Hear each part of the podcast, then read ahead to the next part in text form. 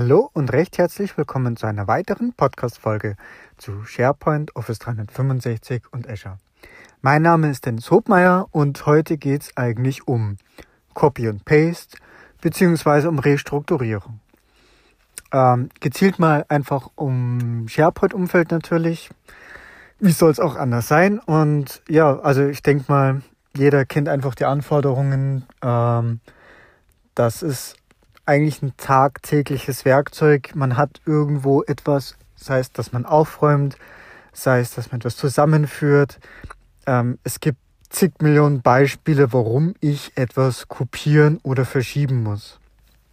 So, und da, das möchte ich einfach mal ganz kurz beleuchten, was da geht, was nicht geht und vor allem wo, was, wie geht. Denn es gibt da ein paar funktionelle Unterschiede.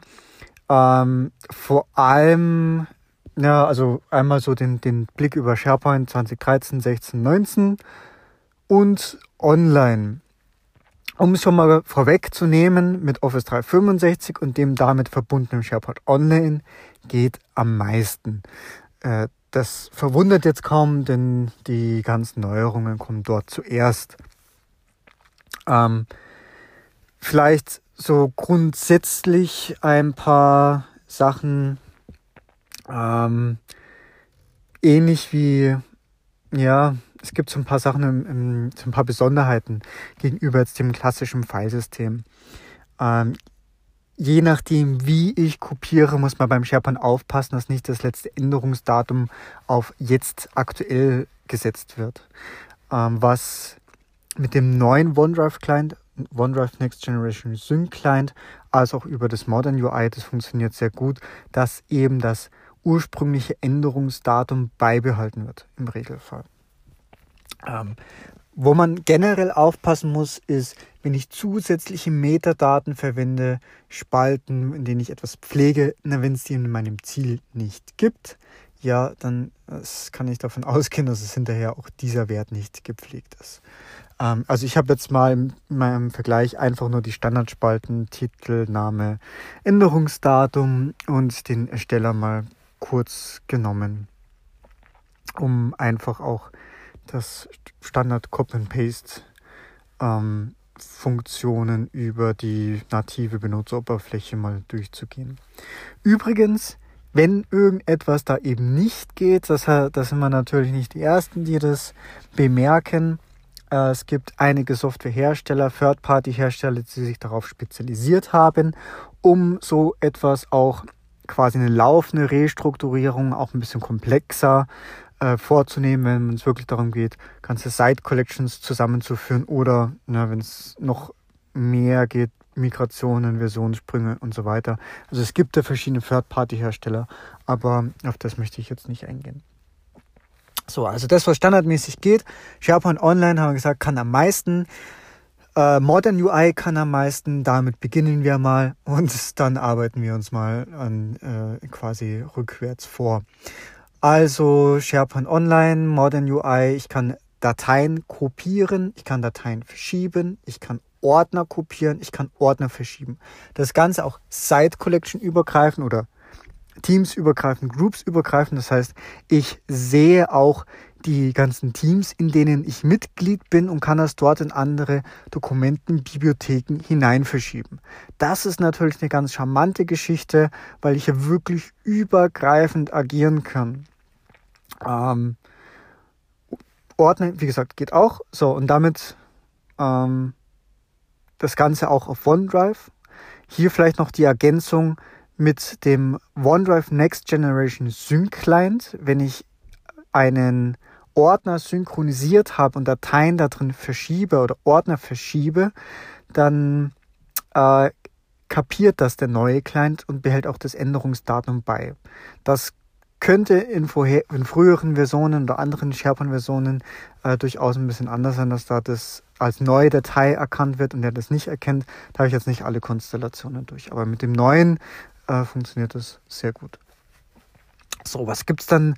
Dann gehen wir mal einen Schritt weiter. SharePoint oder einen, einen Schritt weiter zurück. SharePoint 2019, der ist ja ähm, quasi auch recht frisch. Und äh, gehen da mal auf das Modern UI. Äh, ein Abstrich, den ich hier schon mal machen muss, ich kann nur innerhalb einer Liste bzw. innerhalb einer Dokumentenbibliothek kopieren oder verschieben. Also es gibt die gleichen Buttons auch im Modern UI, kopieren, verschieben, aber nur innerhalb der gleichen Dokumentenbibliothek.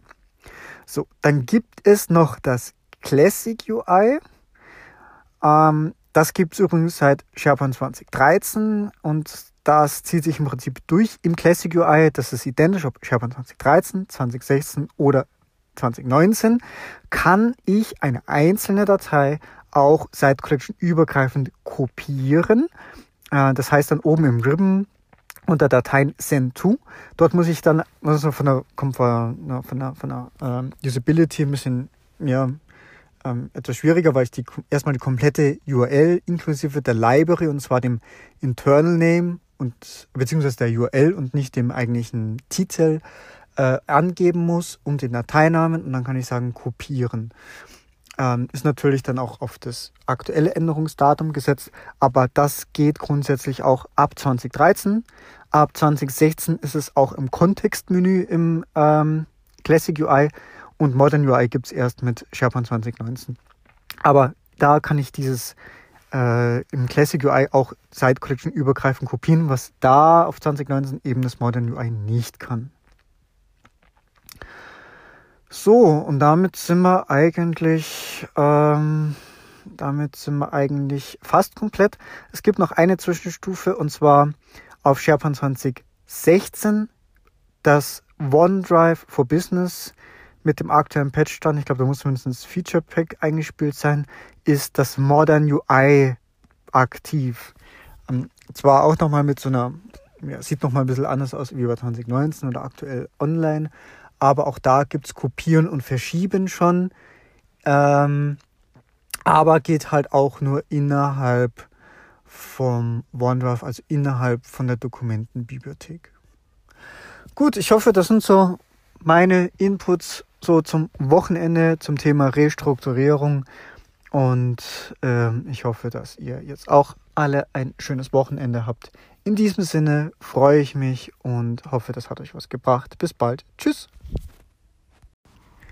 So, ich hoffe, die Folge hat euch gefallen. Bei Fragen und Feedback stehe ich euch natürlich auch gerne per E-Mail zur Verfügung, also einfach podcast.hobmeier.net oder auch gerne die Audio-Community-App Upspeak. Und ansonsten würde ich mich natürlich sehr um eine 5-Sterne-Bewertung bei iTunes freuen, denn das ist zum einen eine unglaubliche Motivation für mich und hilft auch dem Podcast weiter im Ranking nach oben. Ich danke euch und bis bald. Tschüss.